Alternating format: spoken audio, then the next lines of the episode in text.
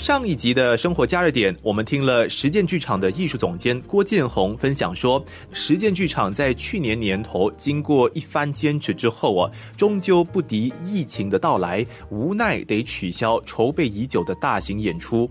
建宏他也提到说，实践剧场的上下在那一次之后虽然感到失望，不过大家很快的就消化了大环境所带来的变化，便继续想办法如何往前走。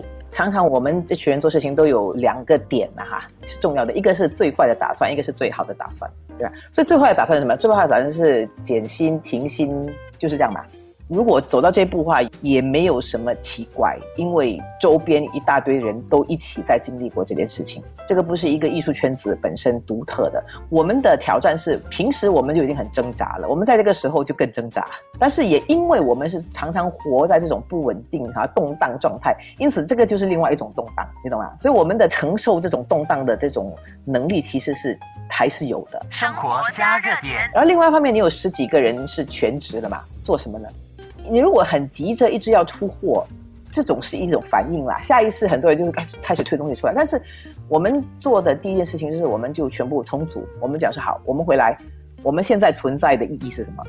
剧场如果不能在剧场里面演出，那么到底什么东西重要？对不对？我追求的是什么？我们做了几个决定，一个就是我们追求的就是剧场的存在是它要有用。这个时候，尤其是在疫情的时候，它有用。什么人需要我们？OK，这个是第一个问题。第二个呢，是我们的能力在什么地方？我们能够把什么事情做好？OK。第三个事情是在这个之中，从这个艺术创作来讲，你要坚持的是什么？剧场对你来讲是什么？它不是空间，对吗？它是人跟人的交流。而且它是跟人的当下的交流，比如说现在我跟听众的互动，跟我录了过后，过后你再来，它的那个及时性是不一样。凭着这些原则，实践剧场很快的做出反应，便在阻断措施的时候呢，将剧团的表演空间搬到线上，在线上呈现了不少作品，当中就有这个名为《儿歌新唱计划二》，专门为在阻断措施期间待在家中的小朋友和家长们带来乐趣的作品。Hello。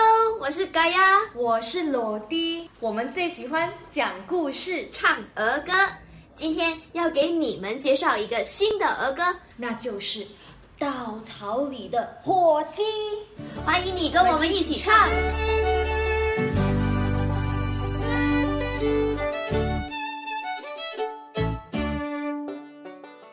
所以呢，我们这十几个人就开始研发了，往不同的方向去研发。有的是研发技术，有的是研发怎么在这个平台上说故事，有的是研发怎么沟通，有的是研发怎么样去执行和去去制作这样子的作品。所以对我们来说，这个期间其实是很多的学习，它很累，因为学习就是要失败。失败又不能够失败到一塌糊涂，失败也要底线，所以就表示你自己很多 bottom line 又要 bottom line 又要 bottom line，所以一直有人在下面撑着嘛，不同的人在不同的时候撑着，所以这些东西一有在了过后呢，然后就变成一个雪球了，就滚下去了。因为你一开始研发，人家说，哎，我们以前是可以这样子做，我们现在再 push，再 push，我们这个平台是很简单，我们现在越做越复杂，越做越海陆空，所以呃，它变成是一种凝聚大家的一个焦点。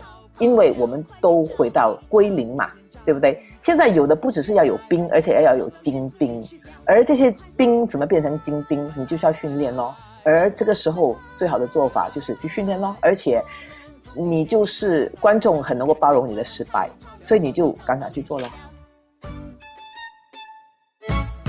一时之间得归零，时间剧场怎么看？其实这一些挑战来的时候，他不管你今天到底有什么样子的计划，或者下个礼拜有什么 appointment，他就来了。老实说，这些事情其实天天在我们的生命中都一直在存在，只是我们有意识没有意识，轮不轮到你而已哦。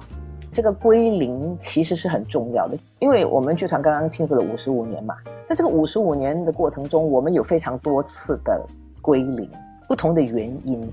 这个归零，其实我觉得，在一个组织的过程中，它是一直需要的，它一直必须要 reinvent 嘛，对吧？所以有了危机，才有转机，才有生机嘛。所以没有危机，其实太过安逸是问题来的。所以我想，可能这件事情发生，你希望那个危机不让你觉得它把你打得扁扁的，完全不能翻身，但是它会一直提醒我们，你更有韧性，你不是那么容易被打扁的。第二呢，它会提醒你不要安逸。如果你一舒服的时候，其实你就开始失去了你的那个肌肉就没有了啊，你就变成肥肥胖胖。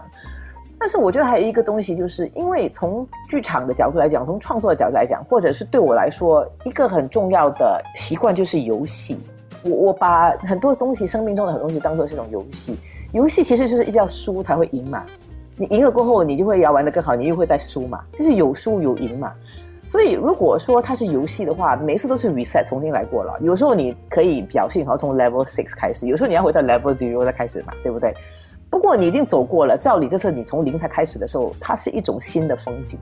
你之前的累积不会亏本的，只是你希望每次走的时候，它走得更加精细，走得更加深入，而且走的可以带更多的人走吧。生活加热点。另一个剧团食指帮也是在二零二零年的三月份准备上演一出名为《大国民》的作品，不过也是因为疫情的出现，碰上了相同的命运。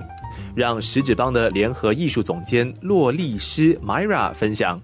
其实我还记得是是三月二十四日，那时之前我们已经开始延期了一些演出了，包括我们的新加坡艺术节的节目，所以我们有在想，就是新加坡艺术节已经挪后了，我们自己狮子帮的的戏《大国民》是不是也需要挪后？当时其实我们讨论了很久，我们就说，反正我们戏都已经排好了。大家已经蓄势待发，我们就决定 OK，好，我们就搏一下吧。我们就是只是一个星期而已。如果新加坡如果那个 COVID 就是给我们就是忍一下，就是多一个星期的话，那个戏就可以演了。所以三月二十四日的时候，我跟于洋我们都在课堂里，然后当时我就不懂为什么，我就觉得嗯，可能要去看一下电话。然后当我去拿电话起来的时候，就看到了那个大国民的制作经理，他就已经给我来十多通的一个 miss call，然后我就知道，嗯，来了。想继续了解食指帮在疫情当中的生存故事的话，就别错过了明天的生活加热点。